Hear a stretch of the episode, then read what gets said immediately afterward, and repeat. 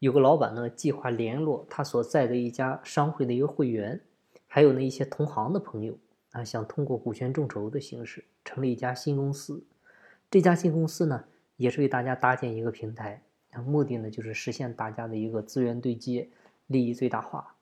但是呢，他听身边的朋友说，这个众筹呢不太好使啊，好多的众筹项目，众筹的项目呢都死掉了。你看前些年这个众筹开饭店的。开咖啡馆的啊，开茶社的，基本上呢都倒闭了。而且呢，众筹给人的感觉呢，它就像是圈钱啊，圈完钱呢就跑路。这个项目呢，有的都没启动，这个发起人呢就找不见人了。所以呢，这个老板就非常担心啊，就是自己考虑的这个事儿啊，他能不能做成？然后呢，他就在我那个知识星球上给留言了啊。其实呢，在我看来呢。这个事儿呢，是否可以做呢？它主要是看这套机制咱们怎么去设计。首先呢，我们要思考的呢，它不是众筹模式是不是合适啊，而是你的那些商会朋友、那些同行朋友，他们怎么才能自发自愿的啊，甚至主动的愿意加入进来，跟你一块儿来搞这个事儿？那他们为啥会进来呢？那很简单，这里有他需要的东西，能够给他带来好处、带来收益。啊，而且呢，最好是他觉得这些同行都进来了，他不进来呢，就让他觉得自己跟不上这个圈子，跟不上这个时代。所以呢，你得营造一个这种感觉啊，或者说打造一套这种机制。我们看为什么很多商会它搞不长久啊？你看，基本上第一年风风火火，第二年冷冷清清，第三年惨惨戚戚。为啥？我问大家，你们是不是也加入了很多商会啊？那你想？他好多人进入商会的目的是啥呢？啊，好多老乡是吧？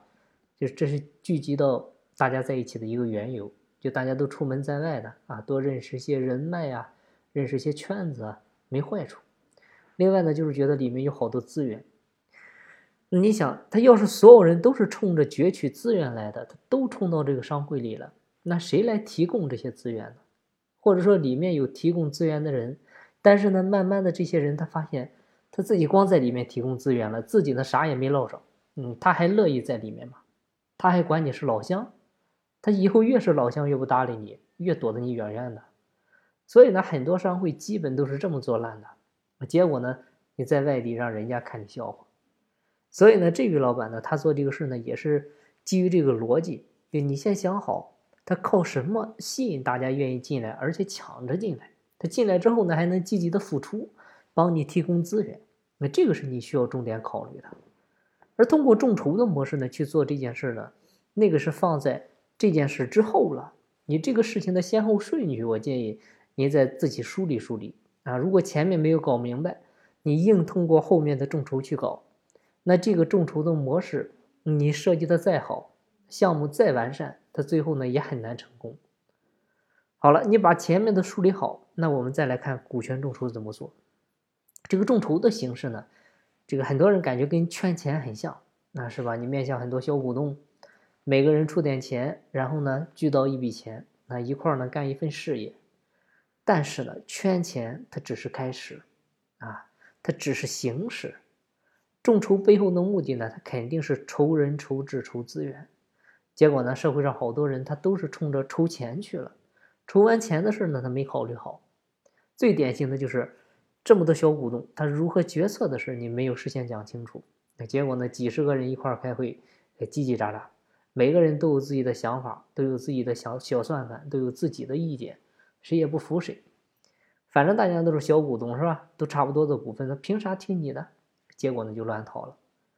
我们讲，在一家公司里面，如果说控制权不清晰，是最危险的事儿，因为控制权呢决定着其他的权利，而且呢，针对于这位老板这件事呢。我倒不担心他在控制权上的问题，因为主要这个事儿呢需要他去推动啊，别人呢基本都是参与者，很少去做决策。好多人呢前期啊，他可能会出于面子啊啊，给你投个五万十万的，算作友情支持一下。所以呢，这个就是我们讲的众筹失败的第二种啊，就是就是股东参与不够，支持不够啊，慢慢的呢断了联系啊。你可能问。他们不也投钱了吗？那各位，他们缺钱吗？那点钱都是毛毛雨啊！他很多人投的时候就没打算收回来，所以这种情况下呢，让大家有参与感是更重要的。那啥参与感？说白了就是好玩啊，就他愿意跟着一块儿进来。你可以通过一些像什么轮值 CEO 的活动啊，或者给大家一些这个项目创始合伙人的身份啊，啊，你你这种情况下，他的积极性呢就能提上来了。这个时候呢，他也希望你项目能做成，为啥？他也有面儿啊，你毕竟他还挂着创始合伙人的身份呢。说白了就是以后好对外吹牛啊。所以这位朋友呢，我建议你先树立好自己的商业模式，然后呢再做好众筹项目。之前的一个准备工作，比如决策机制的制定啊，比如众筹项目怎么提高参与感啊等等，把这些事先设计好。这些事设计好了之后，众筹呢，它就只是你项目成功的一种操作形式罢了，仅此而已。好，今天的分享呢就到这。